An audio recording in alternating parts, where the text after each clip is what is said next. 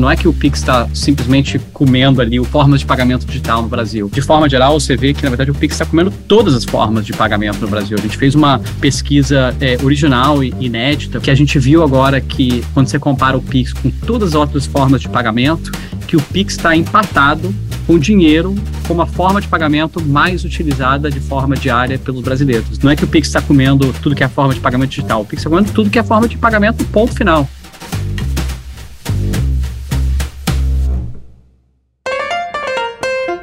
Olá, olá, bem-vindo e bem-vinda a mais um Canarycast. Eu sou a Bel Galera, sócia do Canary, e hoje eu tô aqui com o Júlio Vasconcelos e com a Ana Clara Martins, sócios do Atlântico, fundo irmão do Canary, e a gente vai falar do Report de Transformação Digital da América Latina de 2022, que literalmente está acabando de sair do forno. O report foi lançado ontem no Summit organizado por Canary Atlântico e então tá, tá super fresquinho. Juliana, muito bem-vindos aí novamente ao Canary Cast. É sempre um prazer dividir a, a bancada com vocês.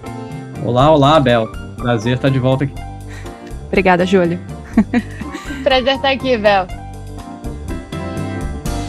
Esse é o terceiro ano consecutivo do Report. Uh, acho que é legal, antes da gente começar com o, o, conteúdo em si, vocês darem um contexto do porquê que vocês começaram a, a, a, de fato, executar esse report lá em 2020 e por que que o report tá, continua sendo executado.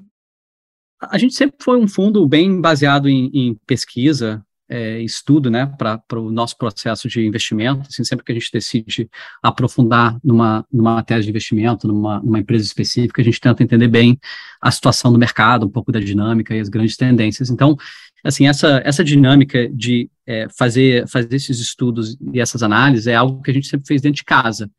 É, aí chegou 2020, ali na pandemia, a gente achava que poderia ter uma, uma vantagem grande de chamar um pouco mais de atenção para o que estava acontecendo na América Latina, do ponto de vista dessa transformação digital, pensando muito no público estrangeiro, né, de investidores, empreendedores e outras pessoas que poderiam querer investir o tempo e dinheiro delas aqui na América Latina e a gente pensou que poderia ser uma boa ideia de empacotar um pouco desse, dessa pesquisa que a gente já estava fazendo para o nosso uso interno e compartilhar com o mundo. E foi aí que nasceu essa primeira versão, a primeira edição né, da, da Report Digital que a gente publicou em 2020. A que a gente lançou agora foi a terceira, é, e o que a gente acabou vendo é que a repercussão, desde o primeiro ano, foi super positiva, tanto no Brasil no resto da América Latina, como também lá fora, e a gente sempre quis ir aprimorando isso, né? Sempre contando um pouco é, do geral do que estava acontecendo na, na, América Latina, tanto do ponto de vista socioeconômico, mas é claro que de, de, digitalização, mas também sempre escolher alguns temas ali que a gente acreditava que eram os mais interessantes daquele ano. Temas que a gente já estava querendo aprender, estava querendo estudar, é, e que a gente depois poderia conseguir construir isso, empacotar isso para compartilhar com o mundo. Então, foi exatamente isso que a gente fez também aqui nesse terceiro ano do report. Legal, é, a gente aqui no Canary usa bastante o report para mandar para investidores globais que não necessariamente sabem uh, dos alicerces aqui da América Latina. Uma coisa legal também que vocês começaram em 2020, muito por conta também da pandemia em si, dos efeitos da pandemia na região. E agora a gente tem dois anos, né, de, digamos, histórico uh, desses impactos, pensando na, na pandemia da Covid. É, Aninha, pux, te puxando agora, quais foram os principais aprendizados desse ano, do estudo desse ano, em relação a esses impactos?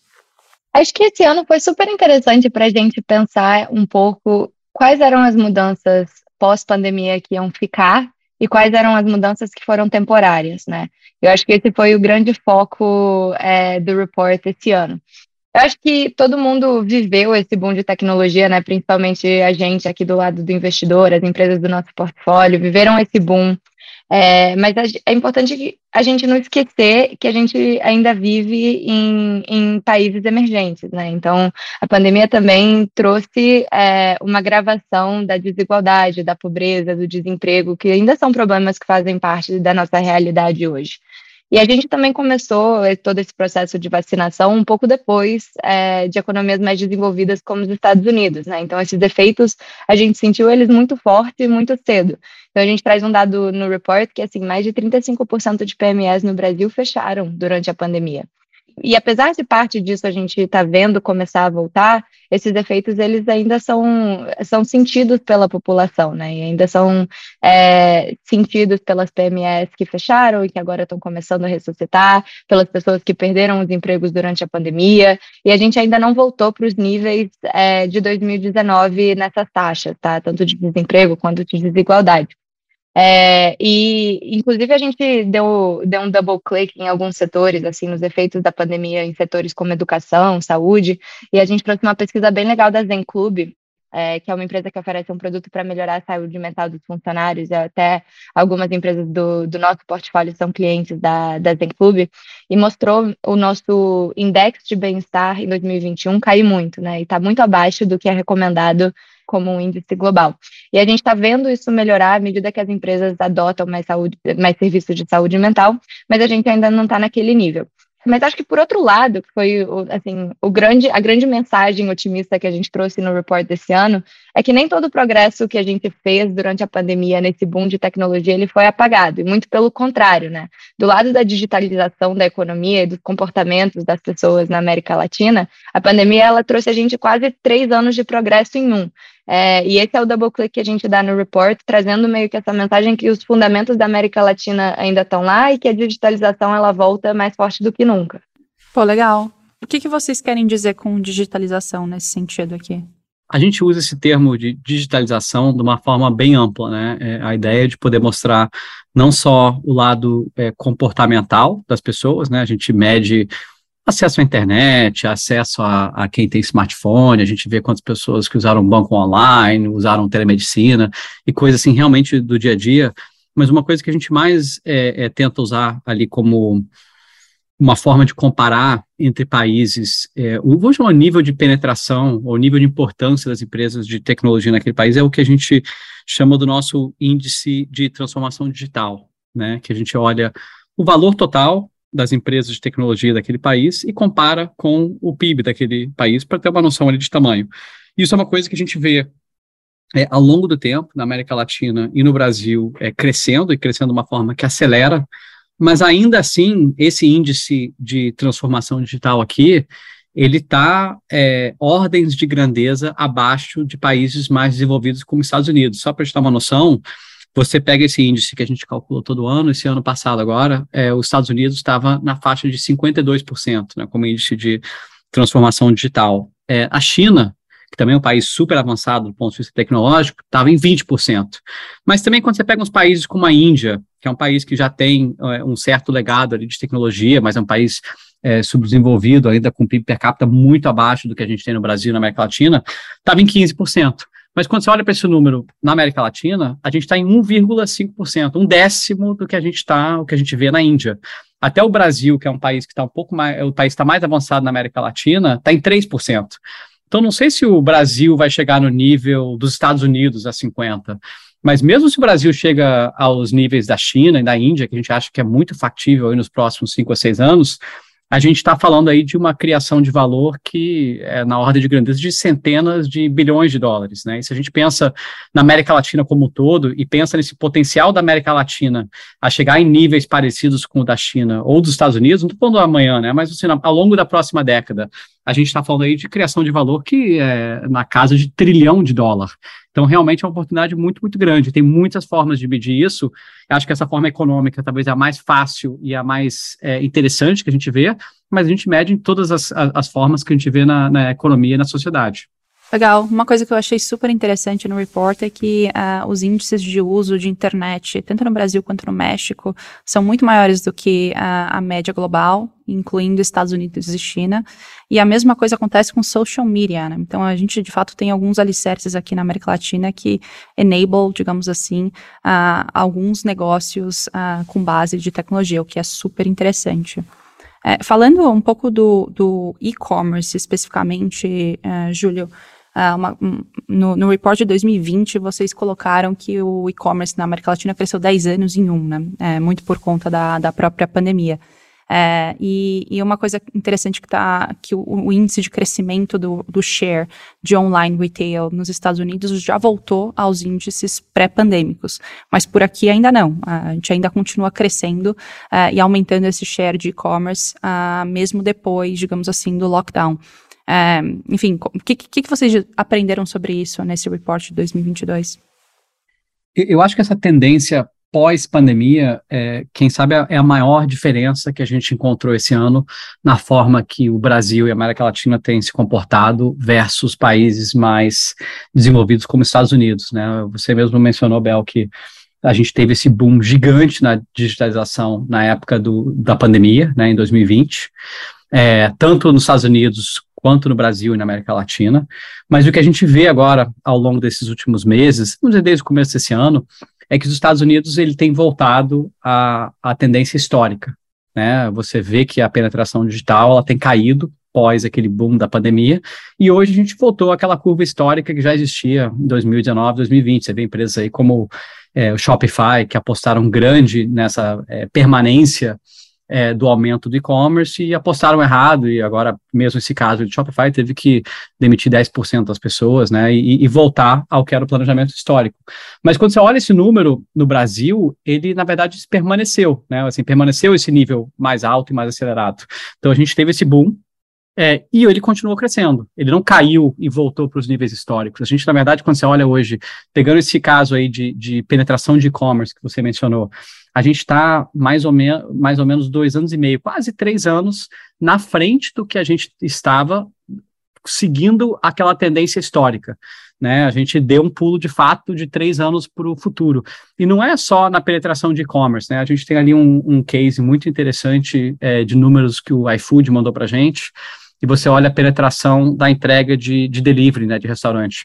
Mesma coisa, deu um salto para frente e permanece entrega de supermercado em casa, também um salto enorme, permanece.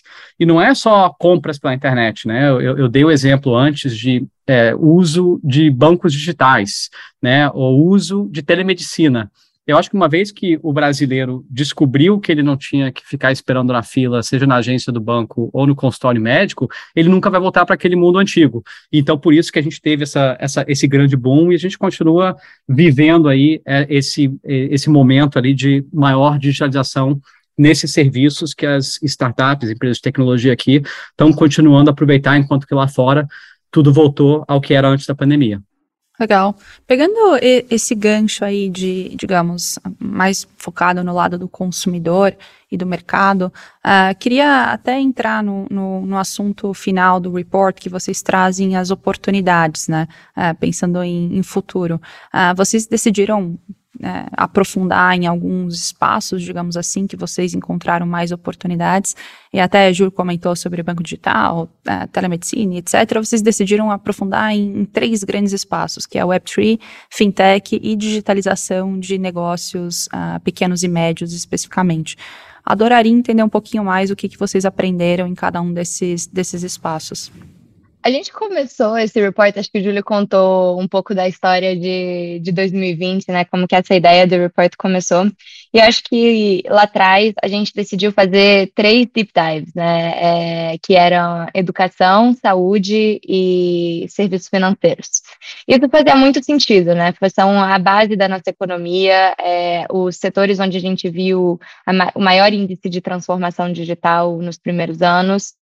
Mas esse ano a gente tentou olhar um pouco mais para frente, né? Então, dado todo esse contexto de digitalização, das tendências que ficaram, onde é que a gente estava vendo as coisas mudarem desde 2019, né? E vendo uma mudança que ela, é, ela não é só incremental, mas ela é drástica. E eu acho que os três setores, assim, que a gente decidiu se aprofundar, é, mostram isso, né? Então, acho que começando ali pela digitalização de PMS no Brasil, é, a gente viu um movimento muito forte disso nos últimos dois anos, né? Então, um, se a gente olha hoje para o número de, de PMEs no Brasil e na América Latina versus o tanto que elas contribuem para o PIB, é, essa, esse número ele está muito abaixo do que outras economias, incluindo China, Índia, Estados Unidos. Né? Então a gente tem várias e várias PMEs que têm um potencial de gerar um valor gigante para a nossa economia e que hoje não estão conseguindo gerar aquele valor, né? E, e os bons empreendedores começaram a se perguntar por quê e como que eu consigo ajudar essas PMEs a gerarem esse valor para a economia. É, e aí a gente começou a ver que tinham várias soluções é, surgindo em verticais diferentes para digitalizar essas PMEs. Então, desde assim, é, procurement, que a gente chama, né, que é ajudar os, os PMEs acessarem inventário de uma forma mais eficiente, mais barata, é, até logística, software de gestão, ajudando em contabilidade, dando acesso a serviços financeiros, e a gente explora isso mais a fundo no report, é, porque até assim, muitas empresas do nosso portfólio, do portfólio do Canary também, estão visando solucionar esses problemas. Eu não sei, Bel, se é uma coisa que você tem visto por aí também, é, e uma tendência mais forte que você tem observado no último ano aí pelo Canary. Com certeza, Ana. Acho que assim, a, a proporção de, de empresas focadas no, no, long tail de outras empresas, né, que aparecem aqui no nosso funil tem aumentado bastante uh, nos últimos anos com certeza está correlacionado com o que você acabou de falar. Uma coisa interessante do, do report que vocês trouxeram também é que, enfim, a América Latina, a gente tem muito mais, uh, uma proporção muito maior de SMBs, né, ou PMS, do que os países desenvolvidos, mas ainda tem um gap em termos de contribuição no PIB, né? Então, com certeza, essas ineficiências uh, que pequenos e médios negócios sofrem no dia a dia poderiam ser resolvidas com tecnologia e essa relevância no PIB deveria aumentar. Então, é super interessante. E em relação à, fintech, Júlio, você, você trouxe um pouquinho de spoiler nas, nas outras falas. Uh, acho que uma coisa que eu tenho bastante interesse e, e curiosidade, que mudou uh, boa parte do, do cenário do, dos serviços financeiros, no, pelo menos no Brasil, nos últimos anos, foi o Pix, né? Uh, o que, que vocês aprenderam sobre isso? O Pix, de fato, influenciou uh, na adoção de tecnologia também, nesse índice de transformação digital? Como que você colocaria isso? Eu acho que esse, esse fenômeno do Pix e do Open Banking, né, que agora é o Open Finance, e toda, toda essa agenda de inovação é, do Banco Central é uma coisa que sempre nos interessou, né? No, no, primeiro ano a gente já tinha dedicado boa parte do, da pesquisa sobre é, Open Banking e a gente decidiu revisitar é, principalmente o Pix esse ano, é, porque acho que todos nós que moramos no Brasil, a gente vê como que o Pix de fato é, é, se tornou algo do cotidiano, e a gente queria colocar alguns números, e, e embora a gente já sabia que a penetração e a adoção do Pix ia ser imensa, eu acho que a gente não tinha uma noção mesmo assim da, da da escala do Pix, até comparando com outros benchmarks é, é, globais, né? Então, só para colocar alguns números a, aqui do Pix, a gente está vendo agora o Pix chegando a um volume total transacionado por mês de quase que um trilhão de reais. Então, um número realmente boçal. E, e, e tem aquela frase famosa, né, do é, Mark Andreessen, que é software is eating the world, né? É, e a gente fez um, uma brincadeirinha aqui com, o, com os nossos números, de falar assim, ah, Pix eating digital payments, né? Porque você vê agora o Pix passando cartão de crédito, empatando ali com débito, passando de longe TED e outras formas digitais para ser é, o, a forma de pagamento digital mais utilizada agora no Brasil. Isso é, é, poucos anos né, depois do, do lançamento. É, mas não é só isso, né? Não é que o Pix está simplesmente comendo ali o pagamento, formas de pagamento digital no Brasil. Assim, de forma geral, você vê que, na verdade, o Pix está comendo todas as formas de pagamento no Brasil. A gente fez uma, uma pesquisa é, original e inédita com o pessoal da, da Atlas Intel, que é um parceiro nosso, uma, um grande instituto de pesquisa é, global, e que a gente pesquisou é, com a população brasileira, isso eu digo aqui com uma margem de erro de 2%, e que a gente viu agora que, é, quando você compara o Pix com todas as outras formas de pagamento, que o Pix está empatado com dinheiro como a forma de pagamento mais utilizada de forma diária pelos brasileiros. Então, assim, não é que o Pix está comendo tudo que é forma de pagamento digital, o Pix está comendo tudo que é forma de pagamento, ponto final. É, e, e, quando você começa a comparar o Pix com outros países, né, o, talvez o, o caso mais famoso até então era do sistema, é, o UPI, né, o, o UPI da Índia, que hoje já é assim, um grande, grande exemplo, mas quando você compara o Pix, né, o lançamento do Pix com o lançamento do, do UPI, é, da Índia, a gente viu que o Pix conseguiu chegar no mesmo volume, volume de, de um bilhão de transações, em um quarto do tempo que demorou na Índia. Isso que a Índia tem seis vezes a população do Brasil. E se você começa a olhar no, no, no lado do per capita, assim, de novo, mesmo o Pix tendo muito menos tempo de vida do que o UPI, você já tem hoje que uma, um número de transações per capita é, no Brasil de nove transações comparado com quatro na Índia. A gente já tem quase que o dobro de transações per capita, com mais que 50% dos brasileiros inscritos ali no Pix. Então, é, eu diria que talvez a, a, fintech mais bem sucedida do ano passado foi o Banco Central.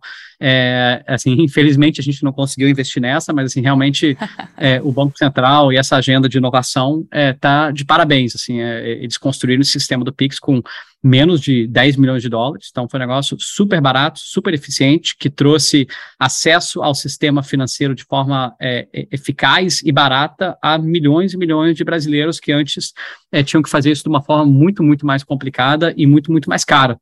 Então, realmente, o Banco Central está de parabéns e acho que esse exemplo do Pix foi um dos exemplos que a gente ficou mais é, interessado e, e, e, gastou um bom tempo ali no reporte explorando. Legal. É, eu estava eu tava no México algumas semanas atrás e, e, boa parte dos empreendedores lá vinha conversar comigo exatamente para saber mais do Pix. Eu tenho recebido algumas, algumas perguntas de colombianos também. Enfim, acho que a, essa agenda do Pix tem inspirado agendas uh, de outros países da América Latina também, o que é super interessante. Ana, vocês colocaram no report uh, alguns alicerces do, do porquê que a América Latina pode ser um palco interessante para soluções de, de crypto, né? E alguns dos pontos, como uh, mais óbvios, né? Digamos, inflação alta, uh, que, é, que é todos os países da América Latina ou lutam contra ou vão lutar uh, ou já lutaram é algo bem corriqueiro no nosso na nossa economia. Uh, a dificuldade de exportar e importar currencies com em outros países também. Enfim uh, esses são alguns dos alicerces que cripto poderia de alguma forma resolver alguns dos problemas aqui.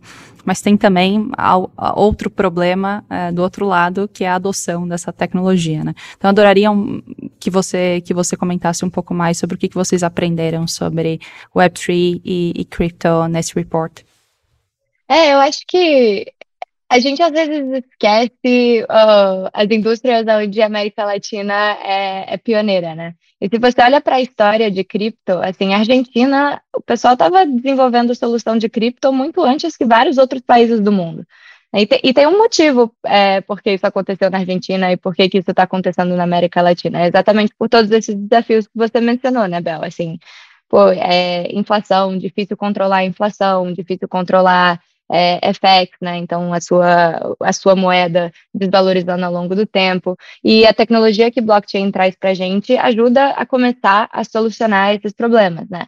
E além disso, alguns dos governos na América Latina têm, têm sido muito inovadores nessa área, né? E têm falado poxa, isso pode ser uma solução para o meu país e eu quero criar a regulamentação em volta disso e as ferramentas em volta disso para o impacto disso ser maior é, dentro do país. E para o uso de cripto não estar tá segregado só para as pessoas que entendem dessa tecnologia e que são mais assim, crypto fanatics, né? Então, é, conhecem muito bem, tem uma, mais uma facilidade de onboard. Eu quero que seja acessível para toda, toda a população.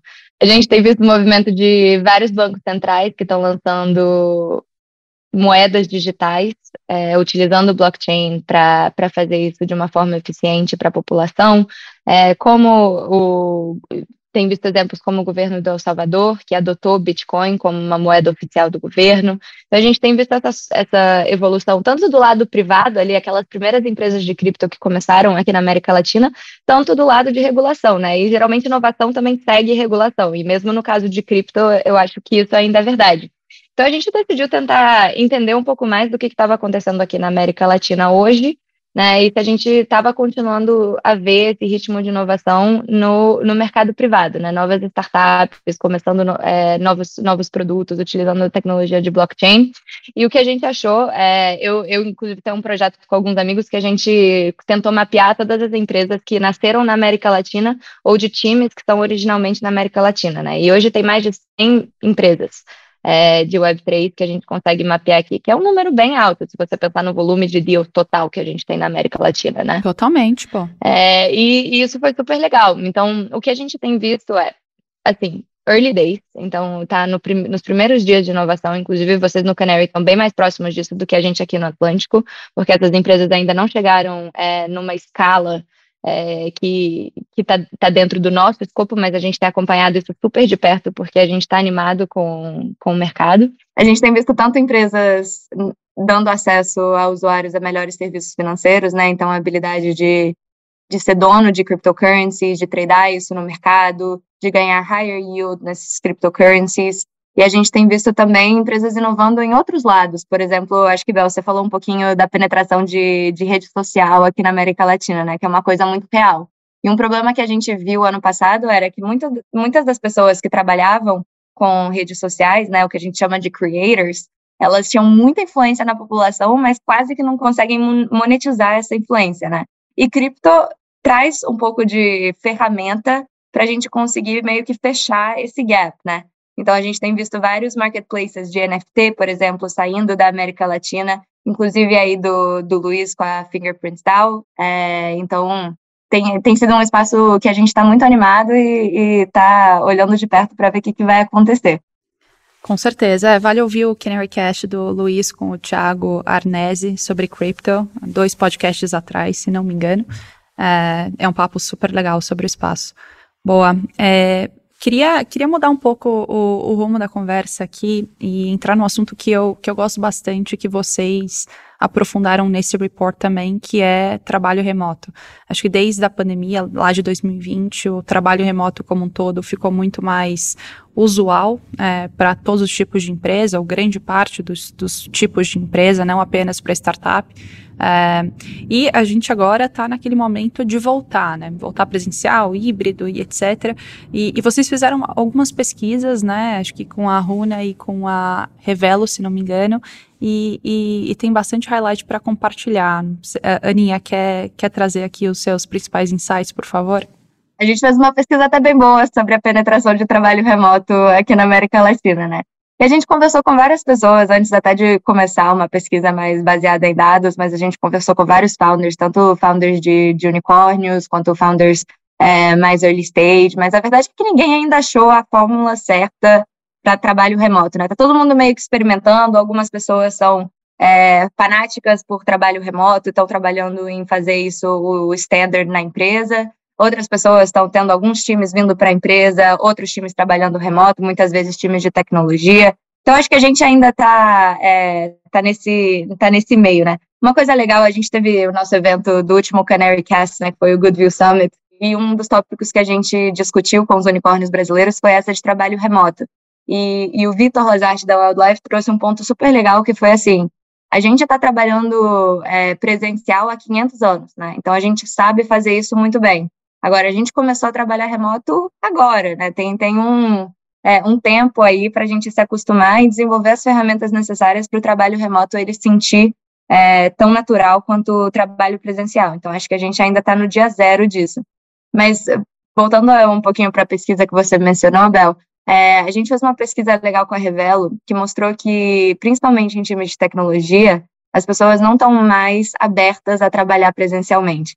Então, a taxa de aceitação hoje é, no Brasil para empregos para desenvolvedores de software que são remotos é 65%. Quando isso vira presencial, a taxa cai para 21%.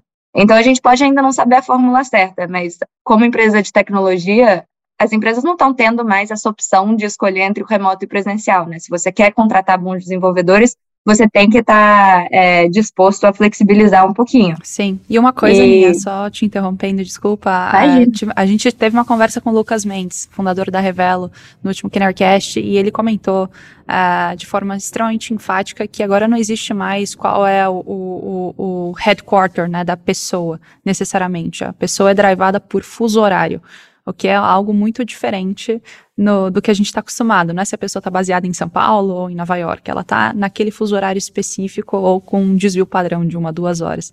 Então, bem interessante uh, o, o novo conceito, né?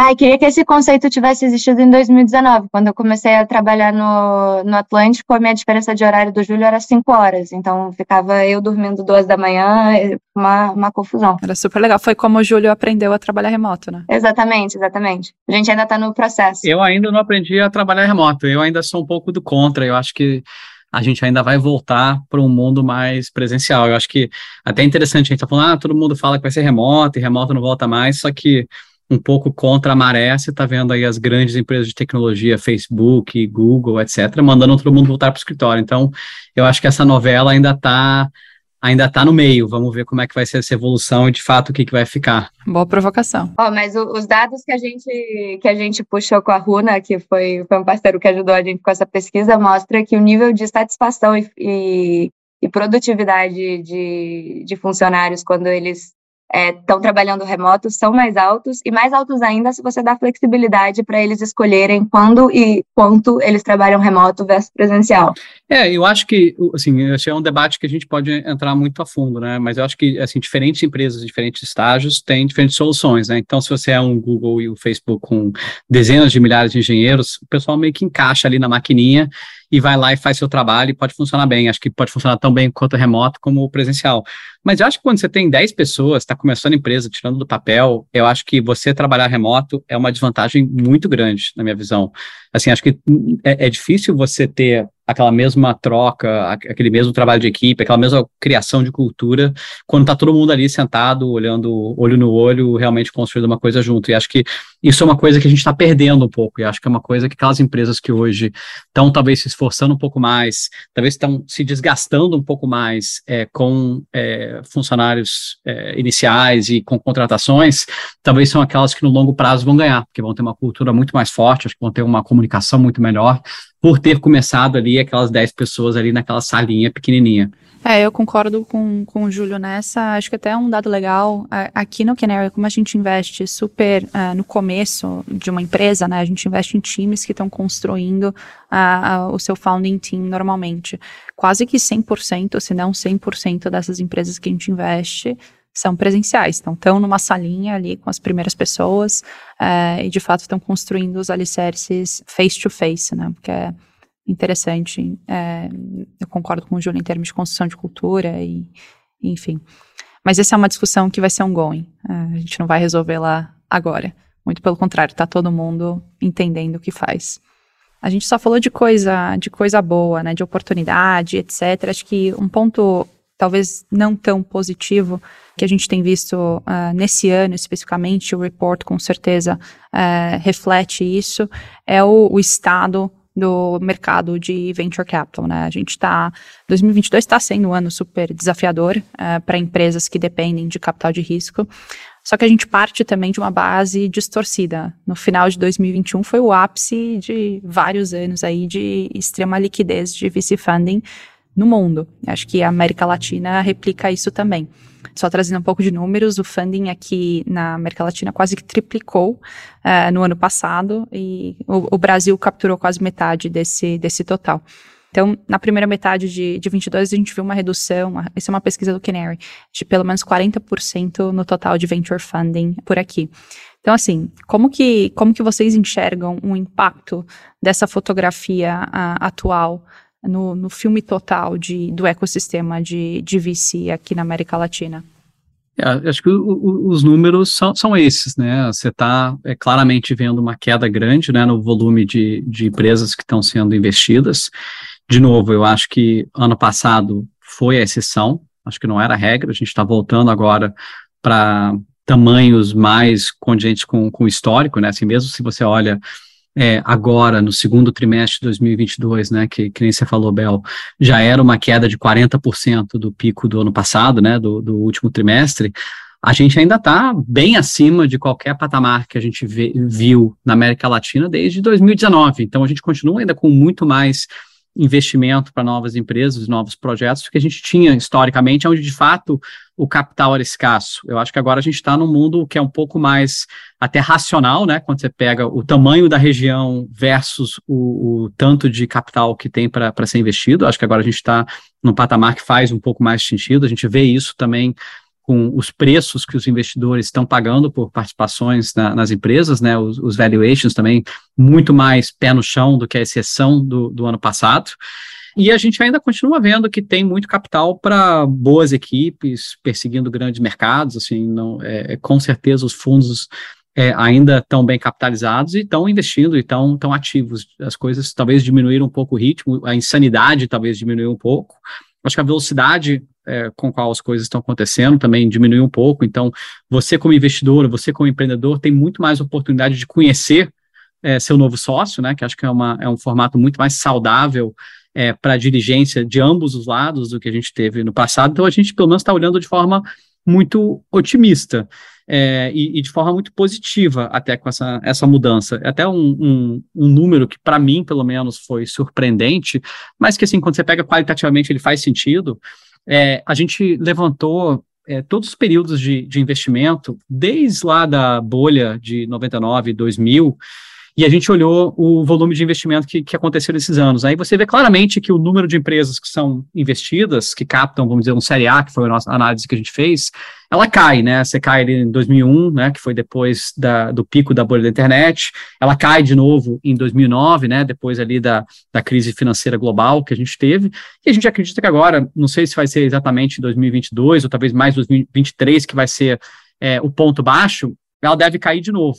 Então, você tem, de fato, menos pessoas que estão tomando risco, saindo ali do, dos empregos para empreender, porque o capital ele, ele é mais escasso, ele é mais caro. Porém, aquelas pessoas que empreendem, aquelas empresas que conseguem depois captar, elas tendem a ser muito mais bem-sucedidas no longo prazo. Então, a gente olhou, por exemplo, a taxa de IPO, empresas que acabam abrindo capital em algum momento no futuro. Essa taxa de IPO, ela é muito maior nesses anos de queda, né, de novo, 2001 e 2009, comparado com a série histórica, do que você vê em qualquer outro ano. Que faz sentido, né? São aquelas pessoas que realmente elas querem empreender, elas têm que empreender, são aquelas empresas que são construídas ali em momentos difíceis, têm uma cultura ali de resiliência e de tentar fazer as coisas a qualquer custo, e que são aquelas que, pensando pensando no horizonte de longo prazo, que é quando a gente investe, pensando em 8, 9, 10 ou mais anos, vão ser aquelas grandes empresas que vão se tornar empresas listadas, independentes, que vão ser líderes de setores. Isso é super interessante. A gente tinha esse feeling Uh, mas é super legal embasar com dados e faz todo sentido de fato. Uma coisa interessante nesse, nesse tema foi que vocês entrevistaram founders, né? Na verdade, através de algumas pesquisas, vocês trouxeram como os founders uh, pensam em relação a esse, a esse momento. E, e, e pelas, pelos dados, o, o, sentimento é mais ou menos parecido com o que você está descrevendo, né, Júlio? Uh, o pessoal também está otimista, de forma mais cautelosa do que no ano passado, por exemplo, mas ninguém ou pouca gente parece estar com medo, ou, enfim, é, estar batendo desespero, pelo menos pelas pesquisas. Não sei, Ana, se você tem algum, algum outro ponto relevante sobre esse sentimento dos founders em relação aos dados aí que vocês trouxeram. Não, acho que é isso, né, Bel? A gente, a gente fez essa pesquisa tanto com founders que estão começando agora, quanto com os founders de unicórnio, né? E o que a gente achou é que os founders estão muito mais otimistas sobre o futuro das próprias empresas do que eles estão sobre o mercado como um todo. Então, quando a gente pergunta o que, que você acha que vai acontecer depois dessa turbulência, é, 90% dos founders acreditam que eles vão sair disso mais fortes, né? É, e mesmo que tenham alguns ajustes aqui e ali, eu vou sair dessa muito melhor.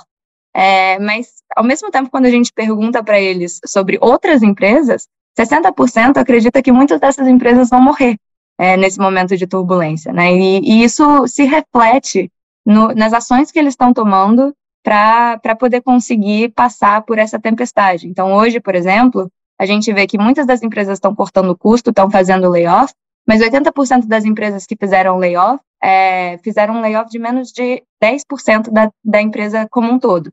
Né? Então, elas estão otimizando por seis meses aí de runway. Quando a gente pensa no tempo que vai durar essa recessão, né, pode não ser uma recessão, mas é, um, um tempo de bear market aí, é muito mais que seis meses. É, então, esse, esse tem sido a dica que a gente tem dado para as empresas do nosso portfólio também, que é, pô, se prepare para o pior, né? Seis meses não é o suficiente. Júlio, você tem uma, uma opinião muito forte sobre corte de gordura como um todo. É, conta um pouquinho mais sobre isso. Eu passei 15 anos como empreendedor antes de me tornar investidor, né? Então, eu, assim, acho que eu entendo bem essa mentalidade e esse otimismo quase que irracional que é, requer que uma pessoa requer para empreender e montar um negócio, né? Acho que ninguém teria empreendido, ninguém teria chegado onde está se não tivesse esse otimismo que tudo tudo vai dar certo e que para mim vai ser diferente, né? Assim, explicando um pouco até é, a, a, parte psicológica ali do que a Ana contou em, em dados. É, mas eu acho que também é importante ter uma certa cautela em um momento de incerteza como que a gente tem agora, né? Assim, uma semana as coisas estão melhorando, uma semana elas estão piorando, mas acho que a realidade é que ninguém sabe como que as coisas vão estar no final do ano ou como que elas vão estar no, no, no ano que vem, e você trabalhar ali com uma margem de erro de aumentar a, a, sua vida por seis meses ainda é bem arrojado, na minha opinião, dado o tamanho da, do reajuste que a gente viu, dado a mudança é, em mercados de capital e dada a incerteza que a gente tem hoje. Então, o que a gente fala para os founders do, do, nosso portfólio, e, e eu realmente acredito nisso, é que esse é o momento para cautela. Então, acho que você deveria pensar no que, que você acha que a sua empresa deve cortar e, de fato, cortar o dobro. Né? Se você estava cortando 10% da sua folha, que nem a Ana falou, corta 20%. Né? No pior dos casos, você cortou é, gente demais, você reduziu um pouco demais, e daqui a seis meses, daqui a um ano, quando o mundo ficar é, perfeito, todo mundo estiver feliz de novo, você pode recontratar. Mas é melhor você poder errar é, e ser mais cauteloso e continuar dentro do jogo do que você talvez ser um pouco arrojado demais, as coisas pioram, acaba o caixa e você sai do jogo. Então, assim, muito é, é otimizar para sobreviver.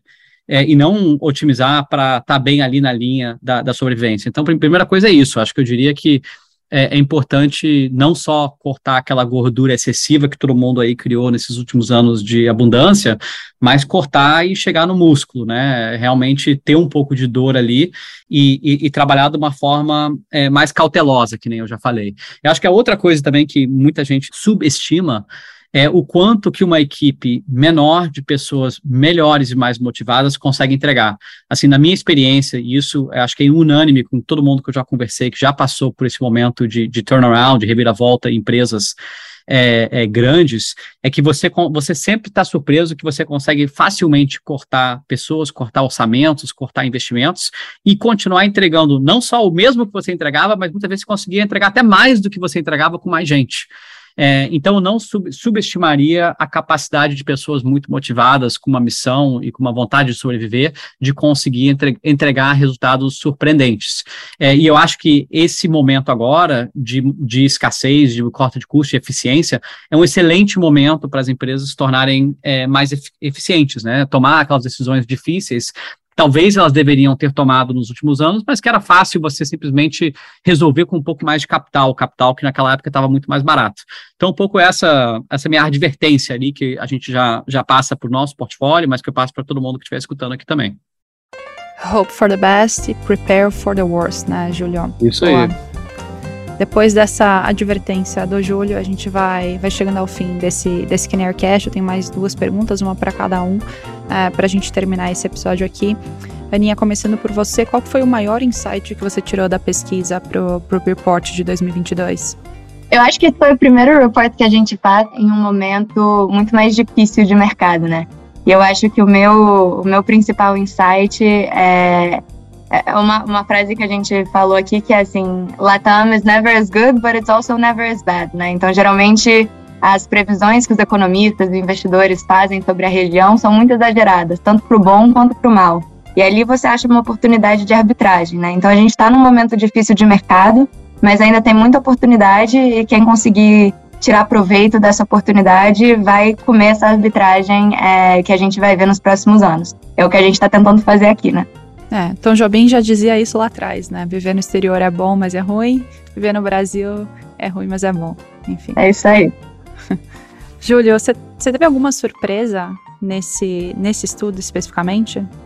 Eu não sei se é uma surpresa, mas eu acho que foi uma, uma conclusão que eu cheguei é, no final desse, ano, que, que nem a Ana falou, ele, ele foi diferente, né? Assim, nos últimos anos era, era sempre assim, as coisas estão melhorando, a digitalização está crescendo, a tecnologia está dominando o mundo, e nesse ano a gente teve que pensar como que esse mercado de capitais é, é, em queda como que ele impacta essa história que a gente tem visto aí, não nos últimos dois anos, que foram os anos da Report, mas na verdade nos últimos 15 anos que tem sido essa aceleração digital.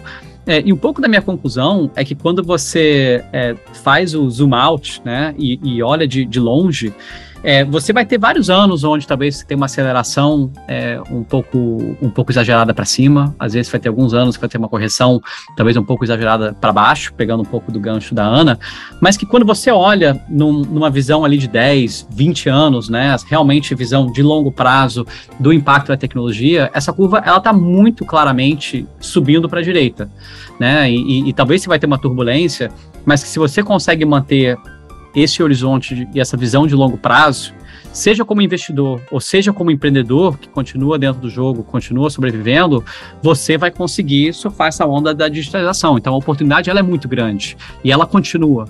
É, mas em momentos assim de certeza, um pouco mais de cautela é, é preferível. É, vale reforçar.